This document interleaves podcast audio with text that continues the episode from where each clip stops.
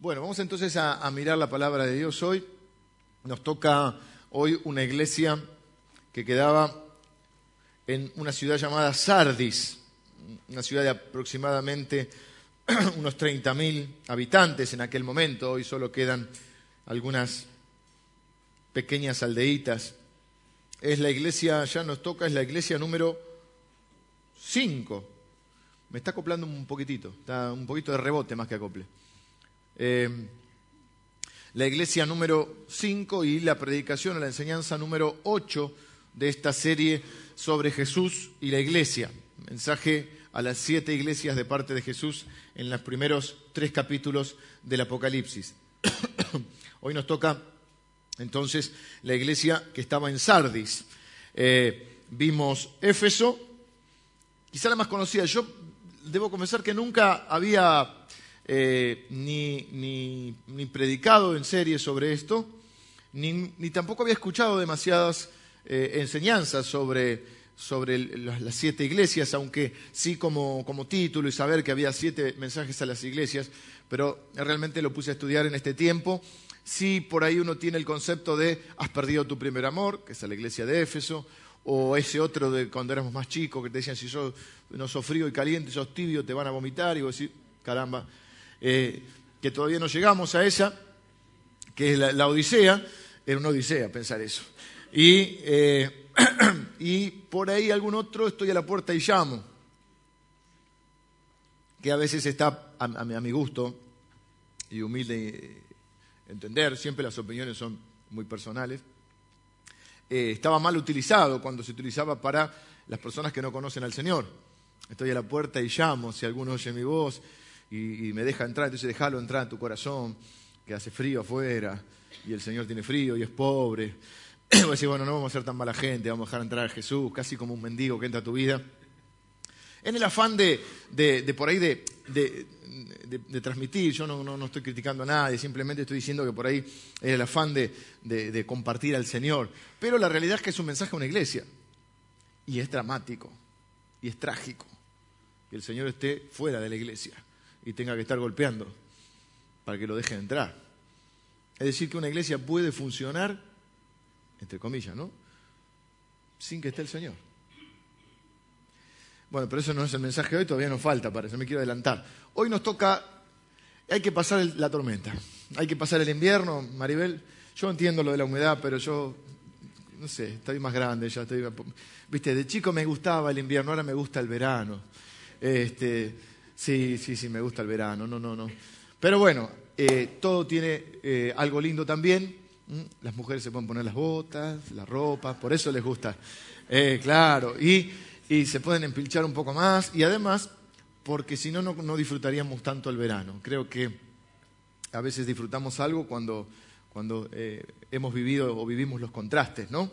lo mismo que aprendamos a valorar las cosas importantes cuando, este, cuando vemos que quizá nos faltan o que están en riesgo. Hoy vamos a hablar de cuando están en riesgo algunas cosas importantes.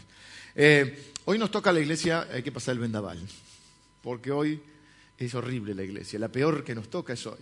No quiere decir que Jesús no la ame, si no la amara no le eh, hablaría, no se preocuparía por ella, no le daría un consejo, no le daría una promesa, pero no hay ningún elogio para esta iglesia.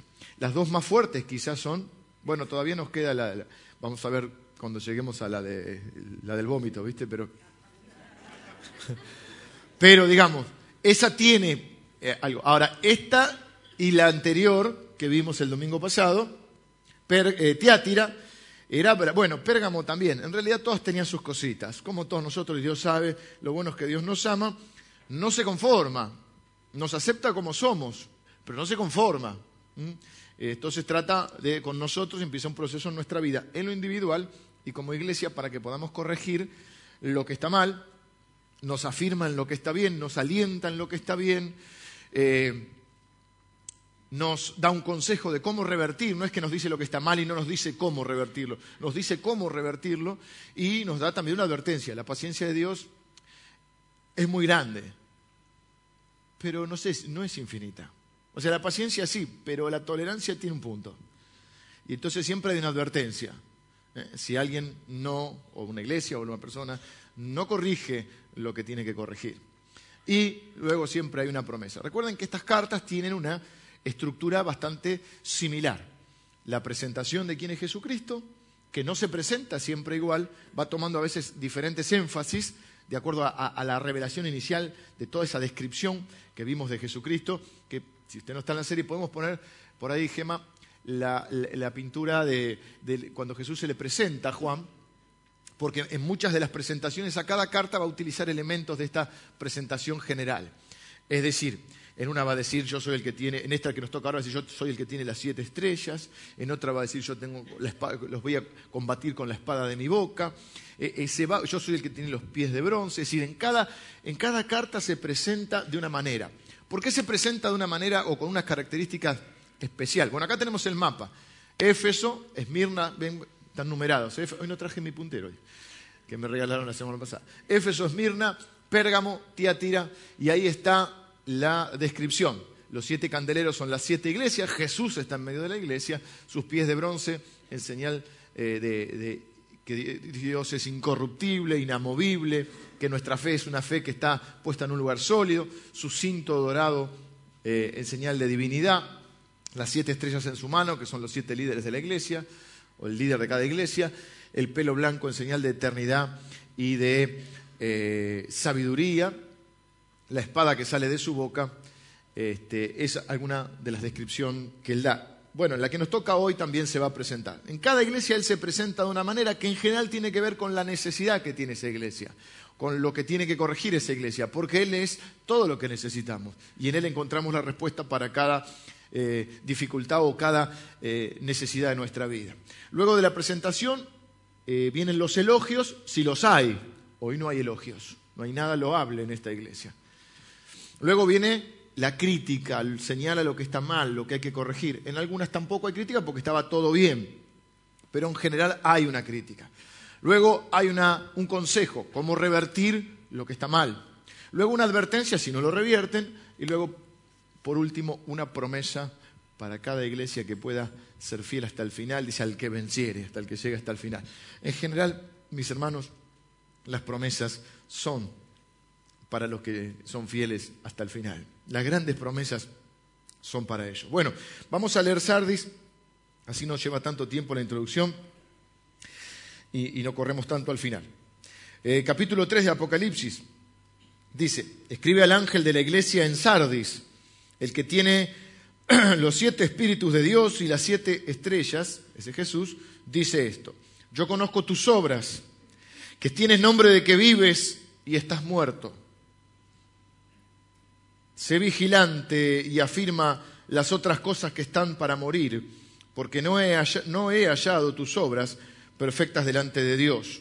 Acuérdate, pues, de lo que has recibido y oído, y guárdalo y arrepiéntete, pues si no velas, vendré sobre ti como ladrón, y no sabrás a qué hora vendré sobre ti. Pero tienes unas pocas personas en Sardis que no han manchado sus vestiduras y andarán conmigo en vestiduras blancas, porque son dignas. El que venciere será vestido de vestiduras blancas, y no borraré su nombre del libro de la vida, y confesaré su nombre delante de mi Padre y delante de sus ángeles. El que tiene oídos, oiga lo que el Espíritu dice a las iglesias. Todas las, eh, en, muchas partes del Apocalipsis, pero en todas las cartas dice el que tiene oídos, oiga lo que el Espíritu dice a las iglesias. Evidentemente las iglesias necesitamos oír al Espíritu. Y dice el que tiene oídos para ir, oiga. O sea, todos podían escuchar. Lo que está diciendo es si alguno tiene, no es un problema mental, es un problema del corazón. El que tiene la disposición para oír, el que, el que, el que realmente quiere eh, obedecer a Dios, quiere, le importa lo que Dios dice. Si a alguno le importa, si alguno capta lo que Jesús está diciendo, oiga lo que Él tiene entonces para cada uno. Una iglesia complicada, en una ciudad que no era tan complicada. Hemos visto eh, quizá en otras de las iglesias que, por ejemplo, Esmirna, que no tenía nada malo, pero estaba sufriendo mucho, había mucha persecución, había mucha violencia hacia ellos, había mártires, hablamos de Policarpo, eran, eh, y, le dice, tranquilo, sé que los tiempos que vienen son difíciles, no es que todo va a estar bien, va a estar difícil, pero ser fiel hasta la muerte era el desafío. Esta es una iglesia que quedaba eh, en una ciudad llamada Sardis, donde eh, existió una fiebre del oro. Por eso esa ciudad creció y muchos se hicieron ricos. Quizá de ahí venga el mito de, Midas. ¿Se acuerdan del toque de oro de Midas? Bueno, ese, mito quizá podría venir de esta ciudad. Adoraban a, la gran diosa madre, ¿eh? como otros adoran a la madre tierra o la Pachamama. Es un concepto muy, muy antiguo este. Es la tierra que nos parió a todos de alguna manera. Adoraban a esa gran madre tierra que había dado vida a todos. Luego, como adoraban también a Artemisa y a otra que se llamaba Cibeles y a Diana de los Efesios también, todas esas eh, deidades se, se confluyeron en una sola divinidad femenina, la gran madre. Y ahí es donde ellos este, volcaban toda su adoración.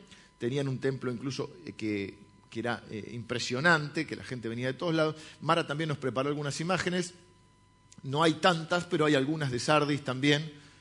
Gema, ¿tenemos algo para ver? Señor directora, señora directora es una mujer hoy. el Acrópolis, siempre arriba, ¿no? Siempre en, la escolina. ¿Qué más? Eh, el templo de Artemisa, esta era una, maravilla del mundo. La sinagoga y el gimnasio y el balneario, tenía un spa muy interesante, iban de todos lados. No se olviden que allá mezclaban mucho con el tema de la salud y la sanidad.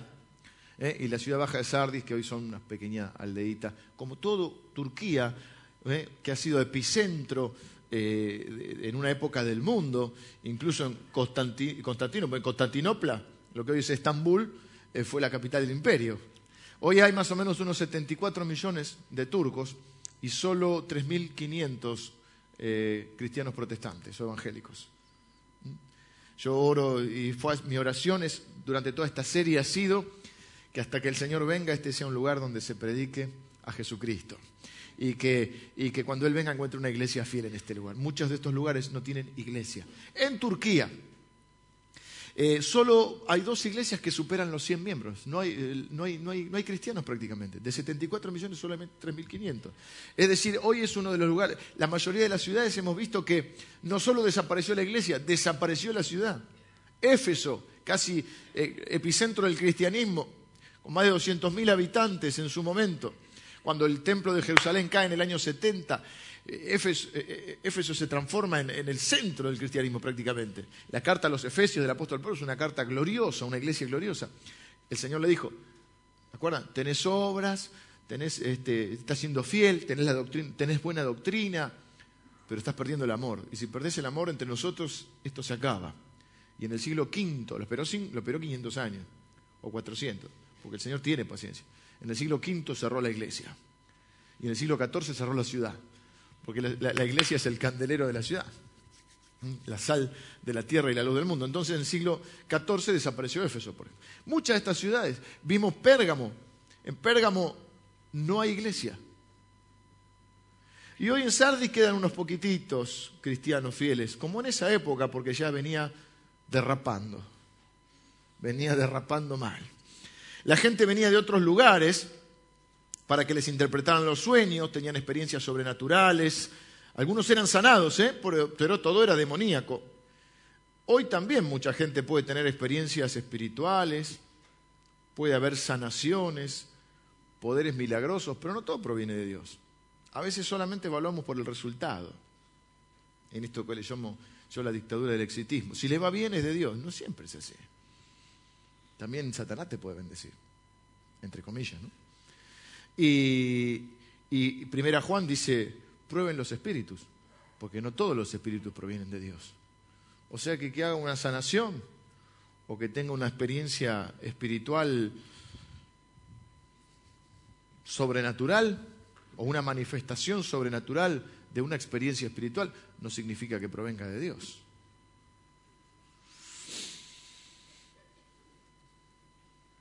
Acá se presenta como el que tiene los siete espíritus, el Señor Jesús. Vamos ya directamente a la presentación. Y las siete estrellas en su mano. Yo lo expliqué con la iglesia de Éfeso, creo. Que Domiciano, el emperador, se había hecho acuñar una moneda donde él estaba centrado sobre la tierra, un trono sobre la tierra, y tenía siete estrellas en su mano. En señal de que él se había autoproclamado Dios, Señor y Salvador. Generalmente los proclamaban luego de muertos, pero este era más atrevido. Entonces viene Jesús, que conoce sabe que cada uno de ellos tiene una moneda de esos en el bolsillo, a decirle, eh, Domiciano no es el Señor, el Salvador ni el Rey, yo soy el porque se había declarado también soberano de la tierra, yo soy el soberano de la tierra. Se conecta hasta vez, hasta incluso las monedas. Es como si en Estados Unidos, ¿qué dicen los dólares? Bueno, ¿alguien vio un dólar en los últimos tiempos? Es difícil, ¿no? Pero bueno, algún blue, que es verde, pero le dicen blue. Este, ¿qué, leyenda tiene? In God we trust. O sea, en Dios confiamos, ¿sí? Entonces vos ves ese billete y, y, como que si Jesús se presentara a, los Estados Unidos o acá al que tiene un dólar le dice, en mí tienen que confiar. Está bueno, ¿no? Porque Dios está presente en todas las cosas.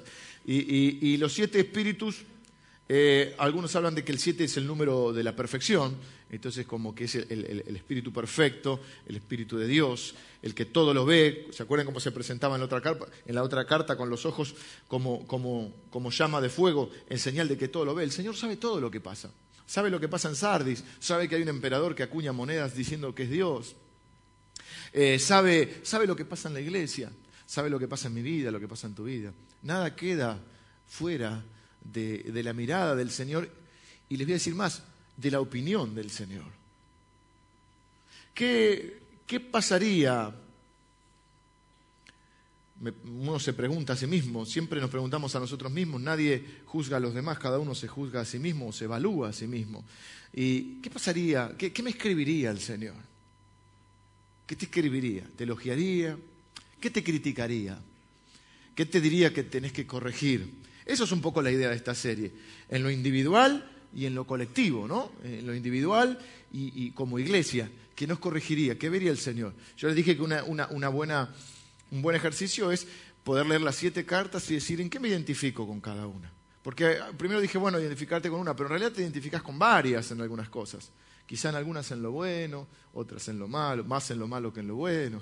Espero que sea así, porque uno al fin y al cabo lo mira con la ansiedad de con la expectativa de corregir lo que está mal, ¿no?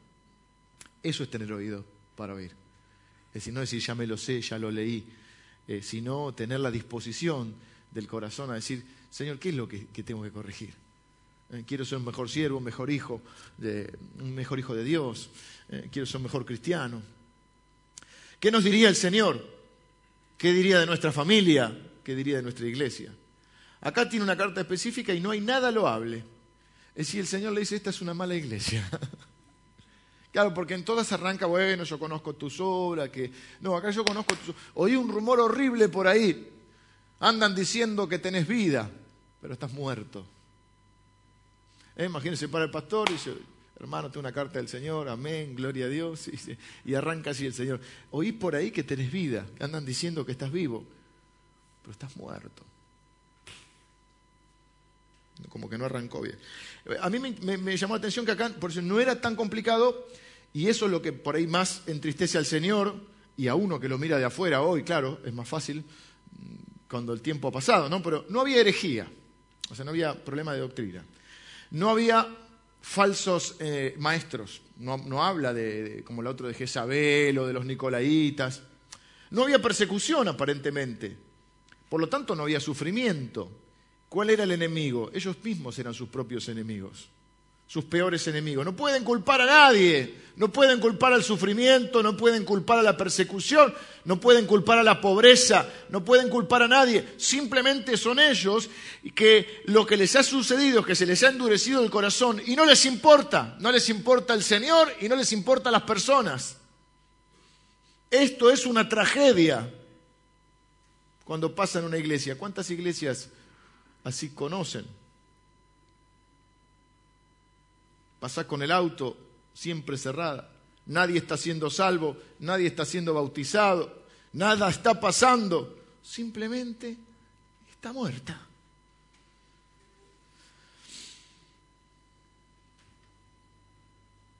Nunca dijiste, che, pero qué iglesia muerta. No me lo digas a menos, estamos chusmeando acá, pero viste que vos pasás y decís, che, qué lástima tan bien ubicada, ¿no? Porque por ahí está bien ubicada. Siempre cerrada, nunca pasa nada. Y, estamos en una ciudad donde venían de todos lados para, para ver a, para, ir al templo, ver el templo y adorar en el templo de, Artemisa. Y, dedicaban mucho tiempo, mucha energía, dinero, porque traían ofrendas para esta diosa, aparte de la fiebre del oro que había ahí, y todo esto. Y entonces, en medio de eso, una, hay cerquita hay una iglesia a la que no le importa nada, ni Jesús ni la gente. ¡Qué contraste! Seguían reuniéndose, evidentemente, porque si les manda la carta es porque todavía había una iglesia, pero no hay vida en la congregación. Una iglesia donde si uno estuviese, nosotros estuviésemos, nos preguntaríamos, ¿qué estamos haciendo acá? En este culto que está muerto. ¿Para qué estamos? ¿Qué estamos haciendo? ¿Para qué existimos? ¿A dónde vamos? ¿A quién estamos llegando? ¿A quién estamos alcanzando con la palabra? Eran personas que, cumplían con formalidades, que hacían las cosas porque había una costumbre, una tradición. Y porque a veces hasta tenemos pereza para dejar, hay personas que se resisten tanto al cambio, que tienen pereza hasta para dejar lo que no les gusta hacer y lo siguen haciendo. No sé si me explico. A veces es tan tanta la resistencia al cambio que ni siquiera queremos cambiar lo que no nos gusta. Nos vivimos quejando de algo, pero no hacemos nada para cambiarlo. En nuestra vida pasa eso. Si odias tu trabajo y 30 años haciendo tu trabajo y, lo odias, ¿cómo te va a salir bien? ¿Cómo puede alguien salirle bien algo que no le gusta hacer, que odia? Claro, hay una responsabilidad, hay una familia detrás, pero bueno, quizá en algún momento, algunos no tienen esa situación, la situación de cada uno, cada uno la, sabe y la vive, pero quizá en el momento hay que dejar el miedo, el miedo que heredaste y animarte a algún cambio.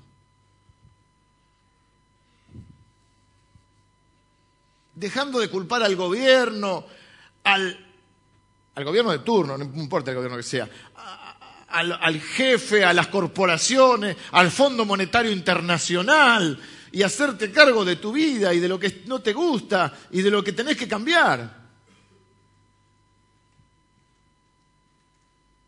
Porque ¿qué ganamos? Que siempre la culpa es del otro. Siempre los responsables son los otros. Si no funciona tu matrimonio, la culpa es del otro. Tus hijos van mal en la escuela, la culpa es de la maestra. Tu hijo hace algo malo en grupo, pero no es él, son las compañías.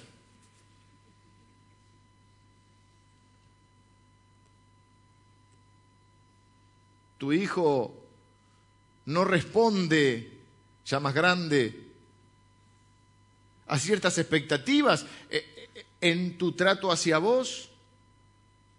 ¿Y a quién le vamos a echar la culpa? ¿Quién lo crió? La abuela. Porque me apuntaron a madre y dije, no, la abuela. Que no es tu madre, es la suegra. Claro.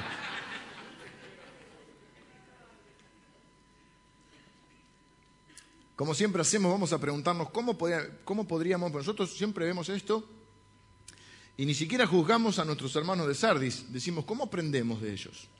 De lo, porque uno puede aprender, digamos, por el lado positivo o el lado negativo. Aprender de lo bueno que alguien está haciendo y aprender de, lo más difícil, ¿no? Aprender del error que el otro está cometiendo. No estamos hablando de juzgarlo ni hablar mal del otro. Estamos diciendo, veo esto, bueno, ok, ¿por qué cayeron en esto? Vamos a verlo para no cometer ese error. Lo mismo que en tu familia, vos podés ver a tu papá y no juzgarlo, pero decir, bueno, esto me gusta como lo hicieron, esto me gustaría repetirlo, y acá creo que en esto lo podríamos hacer de otra manera, ¿no? No se juzga, pero se, se ve lo que uno quiere y va formando, bueno, va formando su propia opinión. ¿Cómo, volvernos, cómo nos podríamos volver eh, como, como la gente de Sardis? Hemos visto en cada iglesia cómo podíamos volvernos así. Lo primero que tenemos que diferenciar es un tiempo de sequía espiritual a la muerte espiritual. No es lo mismo. Quizá muchos de los que estamos acá, y yo me incluyo, hemos vivido un tiempo de sequía espiritual. Otra cosa es estar muerto espiritual. ¿Cuál sería la diferencia espiritualmente? ¿Cuál sería una diferencia que yo eh, veo? Cuando uno está medio seco espiritual, uno dice, siento que no me estoy conectando con el Señor, siento que las cosas no están fluyendo como antes, siento que mi relación está más desgastada o más fría o más distante, siento que eso se ha ha, resentido mi carácter o ha resentido mi, servicio. Eh, siento que no estoy tan conectado con Jesús, pero me molesta. Me molesta. No por culpa, porque, bueno, culpa es otra historia, sino porque realmente anhelo esa relación que tenía ese tiempo de servicio, esa pasión que tenía por el Señor, esas ganas de hablar y de por Él eh, o de Él y de servir a la gente, empiezo a sentir que ya no solo no me importa el tanto, sino porque automáticamente me empieza a importar menos la gente. Entonces, es un periodo de sequía espiritual donde lo identifico y me molesta y lo quiero revertir. La muerte espiritual es cuando quizá ocurre exactamente lo mismo, pero no te molesta.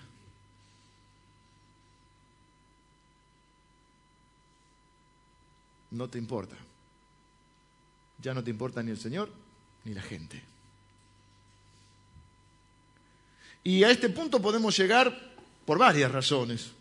Una quizá por el concepto que tenemos de iglesia. Algunos de nosotros nos criamos en la iglesia. Yo me crié en esta iglesia. Y, y para mí siempre fui parte de la iglesia. Siempre desde que más o menos tengo cierta memoria, que esta es mi iglesia. Eh, pero eso no es lo mismo que tener una relación personal, apasionada y profunda con el Señor. Pero uno se siente parte de la iglesia.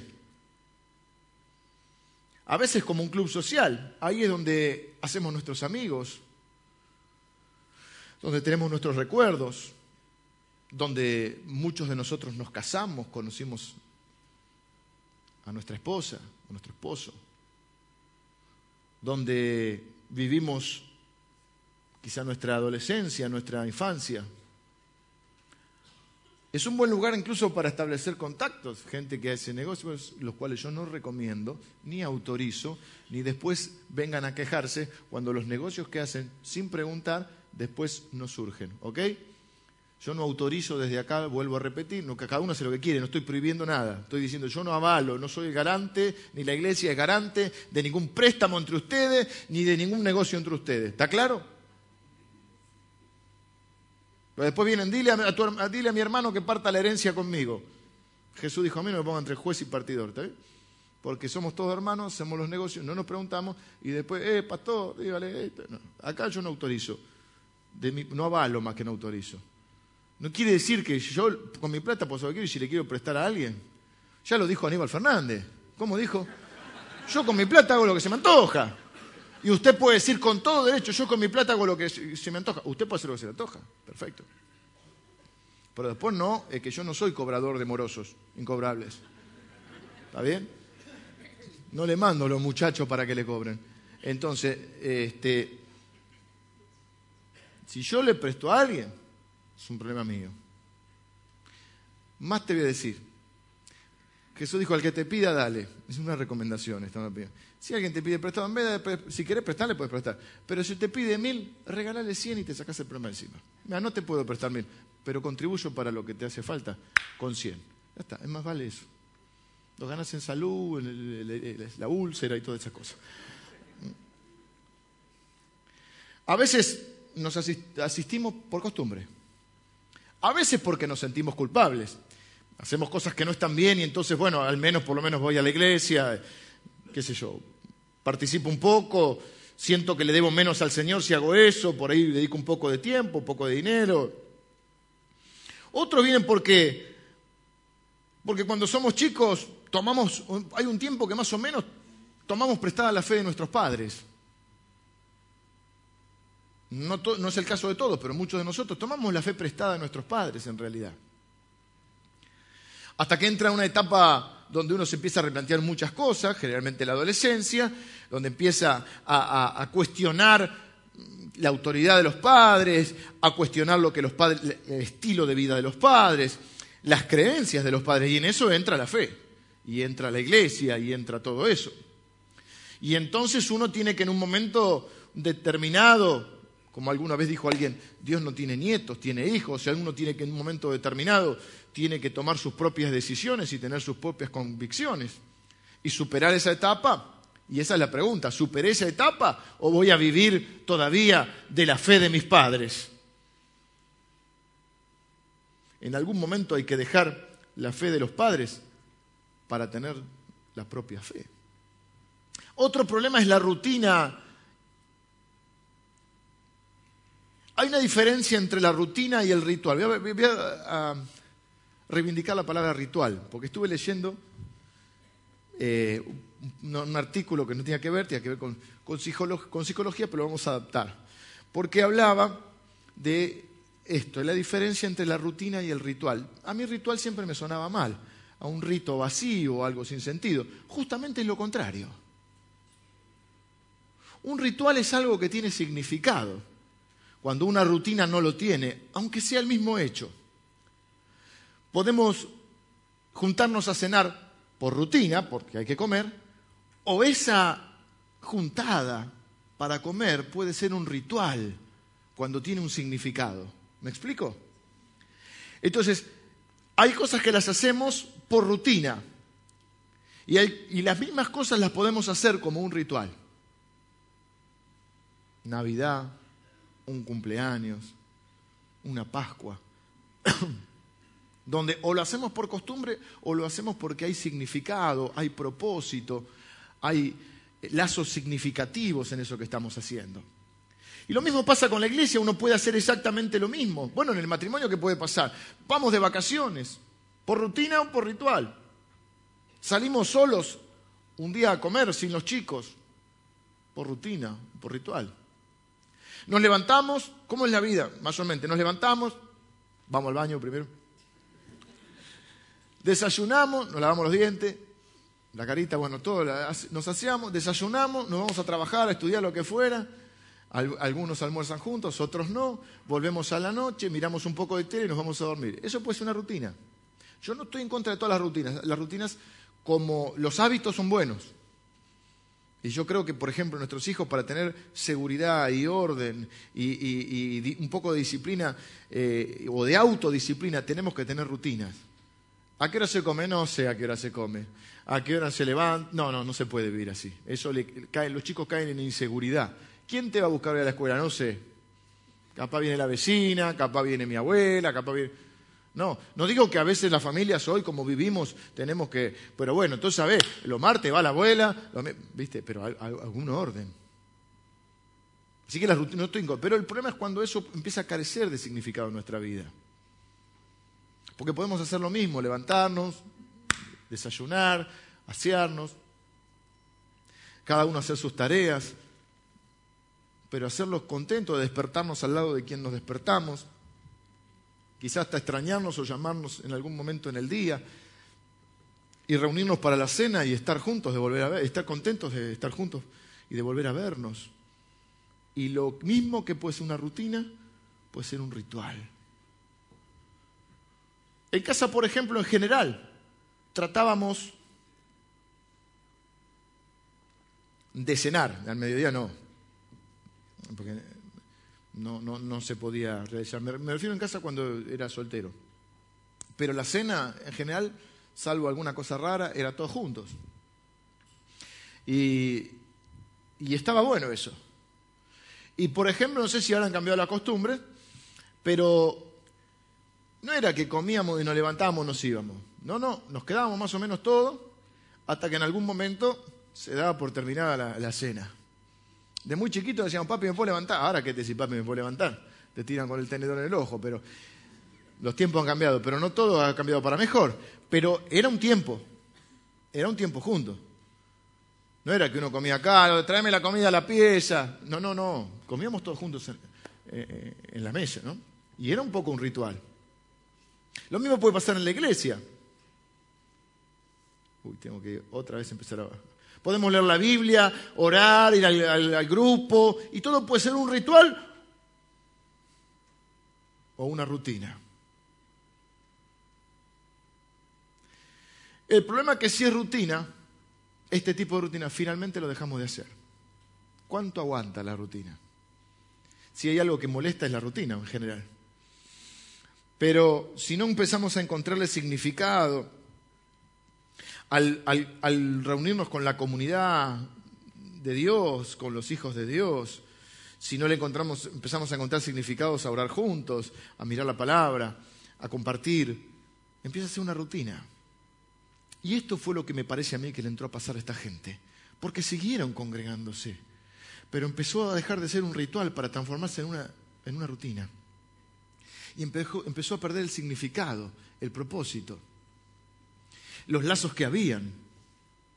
Yo no sé qué es lo que pasó, pero por alguna razón llegan a un diagnóstico trágico.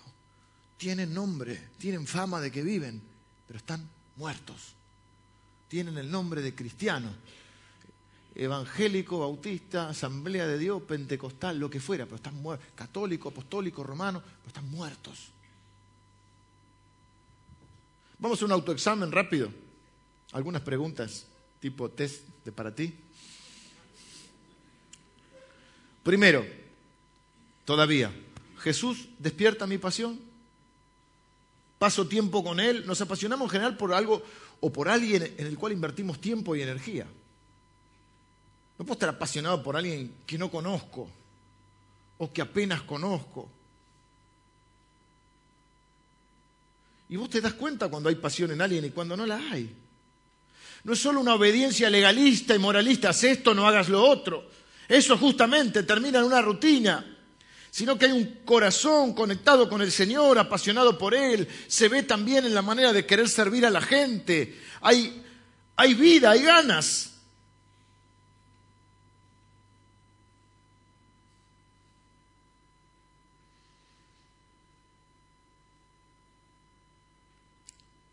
Segundo, un poco lo que dijimos recién. Pero vamos a, afinar un poquito la pregunta. ¿Qué cosas en mi vida estoy haciendo por rutina? ¿Qué cosas en mi vida? Y vamos más todavía. ¿Qué cosas en mi vida espiritual? A mí no me gusta separar porque tenemos una sola vida, pero vamos a, a ponernos en el ámbito espiritual. ¿Qué cosas estoy haciendo por rutina?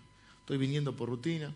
Estoy haciendo una oración por rutina a las cansadas estoy leyendo quizá algún versículo o viniendo a algún grupo, algo. estoy haciendo esas cosas por rutina. ¿Cuánto me van a, a durar? Porque si las hago por rutina, esas áreas están en riesgo de muerte. Por ejemplo, venir con los hermanos puede ser una rutina, dijimos, o un ritual. Si encuentro lazos significativos y esto. Si no, empezamos a dejar algunos de congregarse, y, la Biblia dice que algunos tienen por costumbre esto, y es como el famoso ejemplo de un carboncito que lo separa del fuego, se apaga.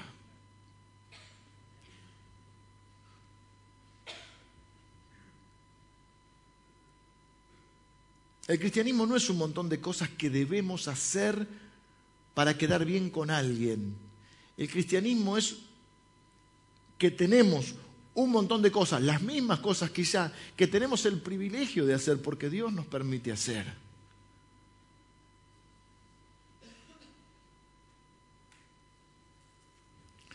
Y hoy es la triste realidad de muchas iglesias.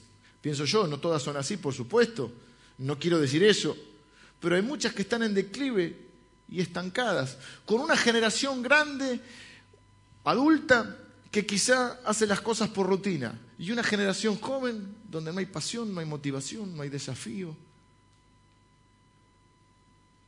no hay relación con Jesús. Y esa iglesia está, más que en terapia intensiva, está muerta. Y las cosas por culpa no se pueden hacer, porque la culpa no dura para toda la vida. Entonces llega un momento que, que la culpa da lugar a la desidia, a la indiferencia. Lo que nos permite caminar en fidelidad con el Señor es, el amor hacia Él y el gozo de hacer las cosas, la alegría de hacer las cosas. La culpa, ¿cuánto te va a durar? Por tu culpa, por tu grandísima culpa. ¿Cuántas veces vas a ir a la iglesia? una vez al año. Tercero, yo me doy cuenta también cómo está mi, mi, pasión con el Señor, por cómo está mi pasión por las personas. Yo creo que una iglesia empieza a perder, no, no lo empieza a perder, pero empieza a, a manifestar la falta de amor y de pasión por el Señor cuando empieza a manifestar la falta de pasión y amor por las personas. Vamos de vuelta, si lo puedo repetir. O pongámoslo en otras palabras. Cuando una iglesia no le importa a la gente, es porque empezó a no importarle Jesús. Porque cuando uno ama a Jesús, uno quiere amar lo que Jesús ama. Y quiere servir a los que Jesús sirve. Y Jesús ama y sirve a la gente. Y Jesús ama y sirve también a los perdidos. Fíjense que la iglesia oficial de aquel momento, la, que cuando llega Jesús, los, religiosos del momento, no les importaba a la gente. ¿Y de qué acusaban a Jesús? De que estaba, comía y bebía con pecadores, porque a él le importaba a la gente. Y Jesús dijo, los sanos no tienen necesidad de médicos, yo vine a los enfermos. Entonces este come y bebe con pecadores. Y fíjense que es la misma acusación de hoy, de los religiosos. Estos, no te juntes con esta chusma. Ya lo dijo Santa Doña Clorinda. Florinda, Florinda, no me acuerdo. Entonces, cuando una iglesia le empieza a perder, estamos nosotros viendo, a ver, sí, que queremos la presencia de Dios, la unción, la oración, pero todo para nosotros. Que la palabra sea profunda, estas muy palabras muy livianitas, claro, muy livianitas porque es para la gente que tiene que comer leche espiritual. de tomar leche espiritual, no puede comerse un asado un bebé. Entonces, cuando una iglesia mira hacia afuera, trata de importarle que si hay alguien acá entre nosotros, eh, que yo hable con un lenguaje que me puedan entender. Porque si le hablo del gozo de Dios y del Cordero que quita el pecado del mundo, no va a entender nada. Porque nos importa. Y si usted está de visita, usted nos importa. Después de Jesucristo, usted es la persona más importante si está visitándonos. Y eso, eso es lo que hace que, que mantengamos el corazón como Jesús. Ahora ellos, fíjense, vivían en un lugar donde estaba lleno de demonios, lleno de gente idólatra, lleno de gente que se estaba yendo al infierno, y a ellos no les importaba, no veían la oportunidad. Decían, acá, no, ¿qué pasa? Que acá la gente es muy dura, no hay oportunidad. Si no hay oportunidad de ser luz cuando es de noche, ¿cuándo va a haber oportunidad? Si prendemos la luz de día a pleno sol no sirve para nada la linterna. Entonces, no hay oportunidad. No, la, tierra es dura, la gente es muy dura. Y ahí es donde hay que ir. Donde todos van caminando hacia el templo de Artemisa, se tenía que parar lo de Sardis, Dios te ama, folletito, Dios te ama. Nosotros nos paramos en la estación de, Morón y nos dábamos, ¿viste? Y yo era medio más enojón que ahora. Entonces cuando me tiraban el papel, si te vas a ir al infierno, te vas a tirar ese papel, ¿sabes cómo? Le anunciaba juicio, después entendí la gracia de Dios, ¿viste? Pero al principio era medio que descienda fuego. Cuarto, pregunta cuarta, ¿cómo te sentirías si tu iglesia desapareciera? Mal. A mí me destrozaría. Además me quedaría sin trabajo, pero lo digo porque alguno lo va a estar pensando, algún malito. Igual hago otras cositas, pero no les voy a contar hoy. Hago otros trabajitos, pero no importa. Pero me, sentiría mal. Una de las cosas que siempre me, me, inculcaron mucho en mi casa es que sobre cualquier opinión, sobre cualquier persona, sobre cualquier este, preponderancia de alguien, siempre estaba primero la iglesia. Mi papá siempre decía, la iglesia no se divide. Mejor uno dar un paso al costado o algo, pero la iglesia está por encima de todo, que tener temor de Dios. ¿eh? Y entonces, ¿cómo te sentirías si tu iglesia se muriera, si la cerraran? Ni hablar cómo te sentirías si vos sos el causante de algún de alguna de esas situaciones, ¿no? Sin embargo, quizá hay personas que no le molesta. Bueno, vamos apurando un poquito. Todo, dijo, dijo Mercedes Sosa, cambia, todo cambia. ¿Eh? Y si todo cambia, no es extraño que yo cambie, dice. Todo lo que tiene vida cambia. Solo no cambia lo que está muerto. Repito, todo lo que tiene vida cambia. Solo no cambia lo que está muerto. Mi hijo tiene 10 años, en 5 años va a cambiar. Le va a cambiar la voz, todo, va a ser otra persona. Ustedes tienen, muchos de ustedes han pasado ese proceso. porque tienen vida. Mi nena tiene nueve, va a cambiar. Y ahí me voy a morir, pero no importa. Este, todo lo que tiene vida cambia. La pregunta no es si queremos que cambie o no. La pregunta es si va a cambiar para crecer y tener más vida o va a cambiar para morir. Pero cambiar va a cambiar. Porque si está viva, cambia. Todo lo que tiene vida cambia. Entonces no tenemos que preguntarnos, no, no quiero que cambie, como yo no quiero que cambie mi nena. Si tiene vida va a cambiar. La pregunta no es si va a haber cambio en las iglesias, va a haber cambio. La pregunta es si el cambio es para vida o para muerte. Solo no cambia lo que está muerto, como esas imágenes que vemos. ¿Por qué están siempre igual? Porque son ruinas que están muertas.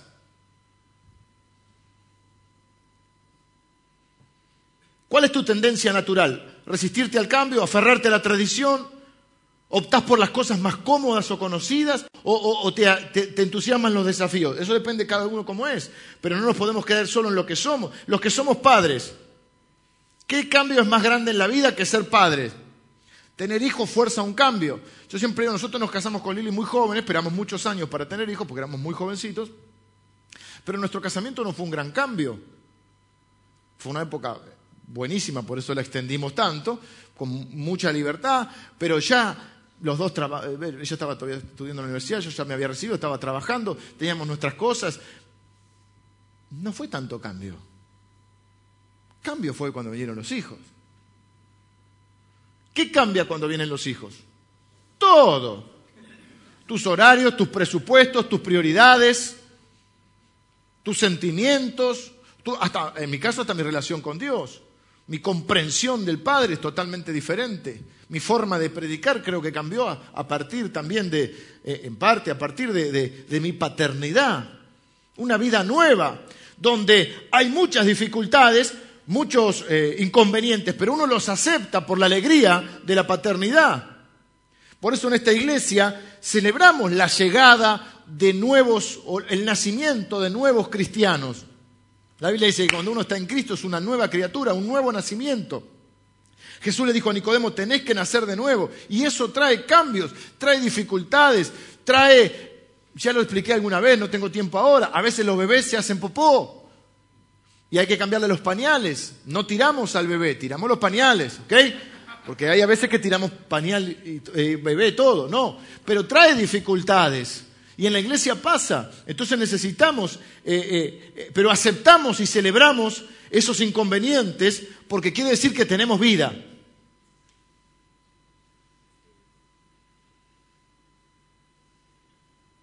Hay un proceso que se da, que lo he visto muy común en muchas organizaciones, que se pasa de movimiento a organización, de organización a institución de institución a museo. Claro, la iglesia, por ejemplo. El Espíritu Santo, un mover del Espíritu Santo, se forma un grupo de cristianos, una, congregación, una iglesia, una denominación, una agencia misionera. Hay un movimiento del Espíritu. Luego hay que organizarlo un poquito. A veces no está mal cierta organización, porque, che, empezamos, ¿qué hacemos? Bueno, ¿cómo nos organizamos? Empieza la organización. De organización se pasa a institución y ahí ya empieza a complicarse porque la institución corre el riesgo de perder sus objetivos para los cuales fue creada y cambia los objetivos, esos que se ponen cuando tenés una fundación, o una organización, que el objetivo es determinados ítems que vos ponés, dar a conocer al Señor, hacer discípulos, y se cambia tácitamente a que el objetivo es mantener la institución, mantener lo que se conoce como el status quo, es decir, la organización que ya está. Y somos un fin en nosotros mismos. Por poner otra organización, un sindicato, el domingo pasado hablamos de los sindicatos. Un sindicato comienza diciendo vamos a defender a los trabajadores, vamos a agrupar a los trabajadores, y es, está bien, porque antiguamente los trabajadores no tenían ningún derecho de nada. No había jornada laboral, no había sueldo mínimo, no había jubilación. Bueno, ahora, si después el sindicato pierde ese objetivo de representar y de defender los intereses de los trabajadores y se vuelve una organización en sí misma que solo lo que hay que sostener es el sindicato, no sirve para lo que fue creada. Lo mismo con un gobierno, lo mismo con una iglesia. Si solo estamos para sostener un programa de actividades que nos satisfaga a nosotros mismos, estamos muertos. Y de institución pasamos a museo, donde empezamos a hablar de lo que antes hacíamos. Y hablamos a veces en presente de algo que no hacemos hace mil años. Hay personas que en su vida se están volviendo un museo. Su último testimonio para contar tiene 15 años.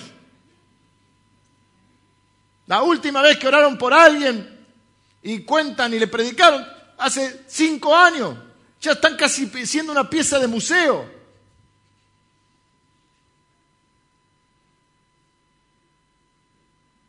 En un museo no hay futuro, no hay misión, no hay pasión, no hay vida. Solo hablamos de lo que pasó antes.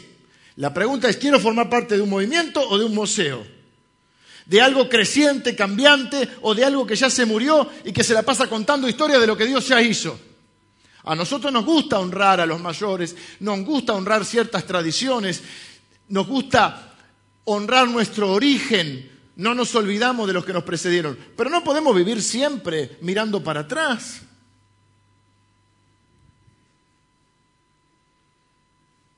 Ustedes, muchos de ustedes saben de lo que hablo porque deben venir de diferentes lugares, no solo iglesias, de un montón de instituciones, y, seguramente han vivido esto que hablamos de lugares o de familias o de personas que hablan solamente del, pasado. Al ver estos sitios son lindos, son interesantes, son magníficos, podemos aprender de los museos, mucho se puede aprender de los museos, pero no, queremos ser un museo. Yo no quiero que dentro de, de cientos de años vengan a este lugar a hablar de lo que esto era antes, de lo que ya pasó, de lo que el viento se llevó. Quizá necesitamos cambiar alguna actitud. Quizá la crítica, los prejuicios, el recelo hacia el liderazgo, porque finalmente lo que se debate es quién tiene el control. Y tranquilo, porque el control lo tiene Jesús. Para eso ascendió al cielo y se sentó en un trono. La iglesia es y será de Él. Y Él hará en su soberanía lo que Él quiere hacer. Y si uno de nosotros toma malas decisiones, Dios lo corregirá, lo iluminará o lo eliminará pero tranquilo que es de Dios. Ninguno de nosotros ha sido designado por Dios como el adalid, el guardián, el supervisor de que las cosas se hagan bien. Todos aportamos, pero finalmente el control y la iglesia es de Jesucristo.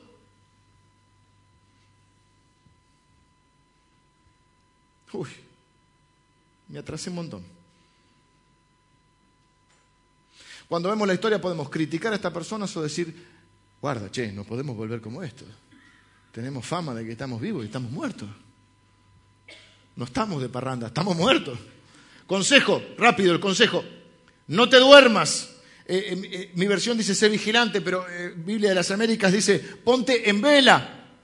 Despiértate y afirma, miren los, versos, los, verbos, sé vigilante o, ponte en vela, o sea, despierta, estate alerta, afirma las otras cosas que están por morir, acuérdate, pues si no velas, vendré como ladrón en la noche. ¿Qué es lo que dice el Señor? Tomen cualquier, cualquier eh, eh, oportunidad que, que le venga, cualquier posibilidad, inviertan tiempo, recursos y energía en ellos Afirmen las cosas que todavía no murieron. La pregunta es, ¿qué cosas están muriendo en nuestra vida?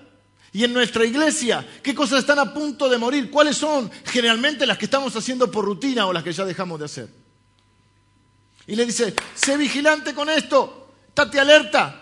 Estas cosas están muriendo en tu vida. Se puede morir tu relación con Jesús, se puede morir tu, tu, tu hábito sano de leer la palabra y que Dios te hable, de orar y que el Espíritu Santo te indique, no como una lista de solamente las cosas que necesitas. ¿Entendés? Donde comienza a haber un montón de esas cosas. Por eso dice, acuérdate, porque en algún momento hubo vida ahí.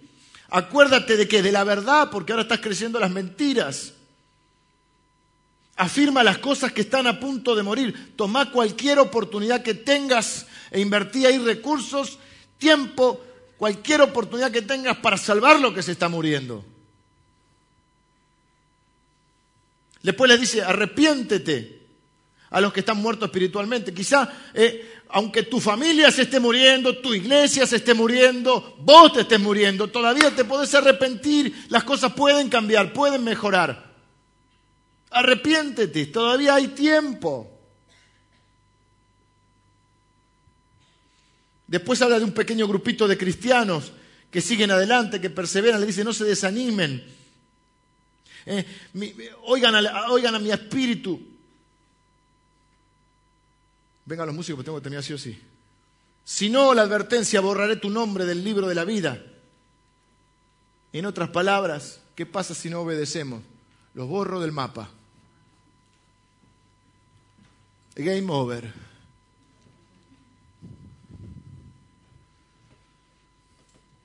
Pero dice que hay un grupito fiel.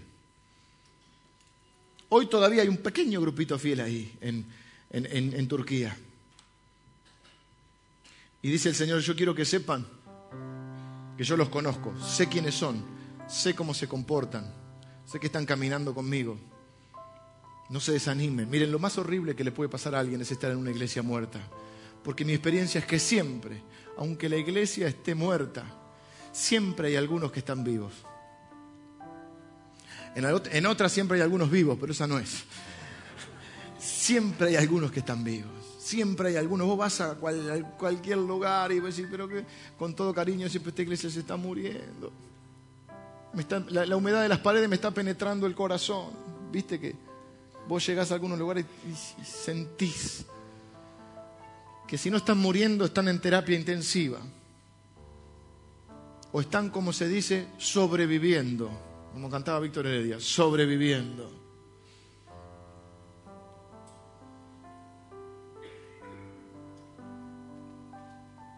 Pero vos sentís que siempre hay algunos que te quieren como absorber. porque vos llegás por ahí, llegás con vida, todavía tenés vida. Y, y ven, y ven que se te pegan algunos, se te pegan los que tienen vida. Los que no tienen vida huyen parece que uno trajera piojos. A mí me ha pasado que, te miran feo. Si no, no, les dicen nada, nada, no puede haber posibilidad de que de me, quizá algún prejuicio que fuera, pero más que ver.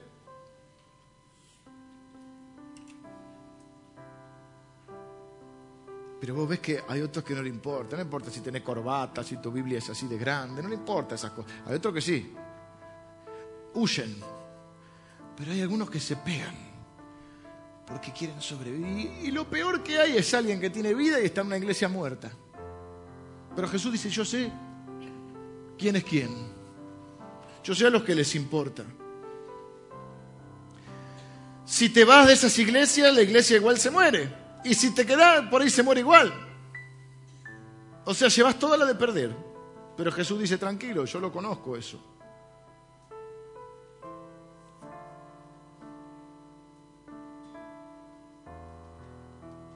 Pero el que venciere, dice, tengo unas pocas personas que no han manchado sus vestiduras y andarán conmigo en vestiduras blancas porque son dignas.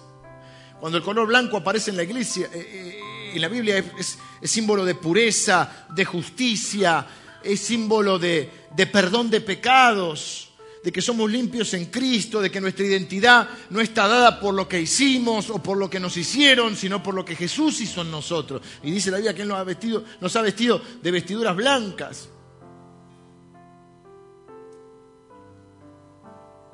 Y Jesús dice, arrepiéntanse, si vienen a mí, no lo voy a condenar. Pero así se están muriendo. Algunos están muertos, otros están muriendo. Otros tienen vida en medio de tanta muerte. Pero los que se están muriendo, se está muriendo tu familia, se te está muriendo la vida espiritual, se te están muriendo los sueños, se te está muriendo la iglesia. Vengan a mí, dice. Yo les puedo dar vida. Yo no los voy a condenar. Arrepiéntanse. Es una invitación, no una condena.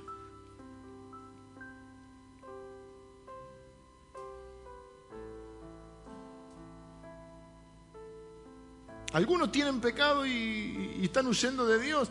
¿Creen que Dios no lo ve? ¿Sinceramente creen que Dios no lo ve? Dios ve todo. Y Jesús dice, yo no los voy a condenar, los voy a abrazar, los voy a perdonar, los voy a vestir, los voy a vestir con vestiduras blancas, pero se tienen que arrepentir. Porque si no se arrepienten, lo voy a tener que borrar del mapa. No es lo que quiero hacer, pero lo voy a tener que hacer. Los que están siendo fieles, ánimo, no se desanimen, perseveren. Hagan los ajustes que tengan que hacer. Caminen con Jesús.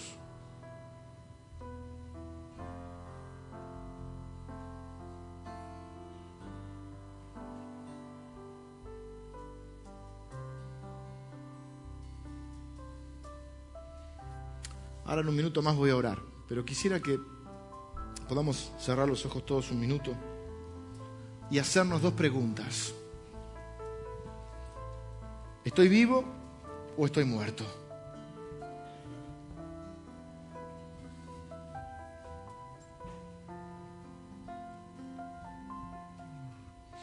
Parto de la premisa que estamos vivos.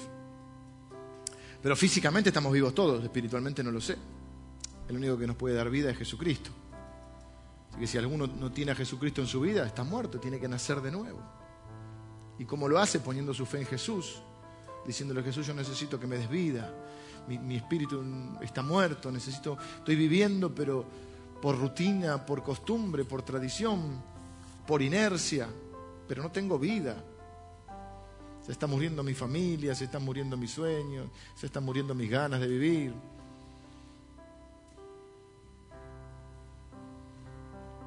Todas las costumbres, las religiones y las tradiciones no, no llenan mi ser.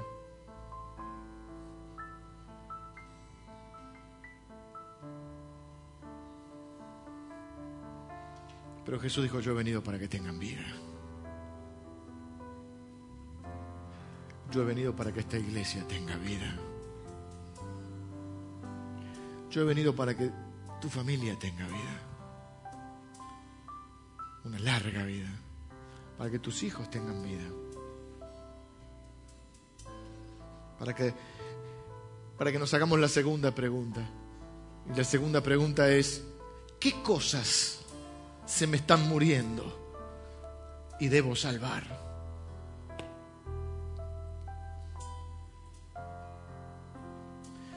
Qué cosas se están muriendo y el Señor dice, esto está mal, esto es inaceptable, esto no puede seguir así, las cosas tienen que cambiar porque si no cambian, se van a morir.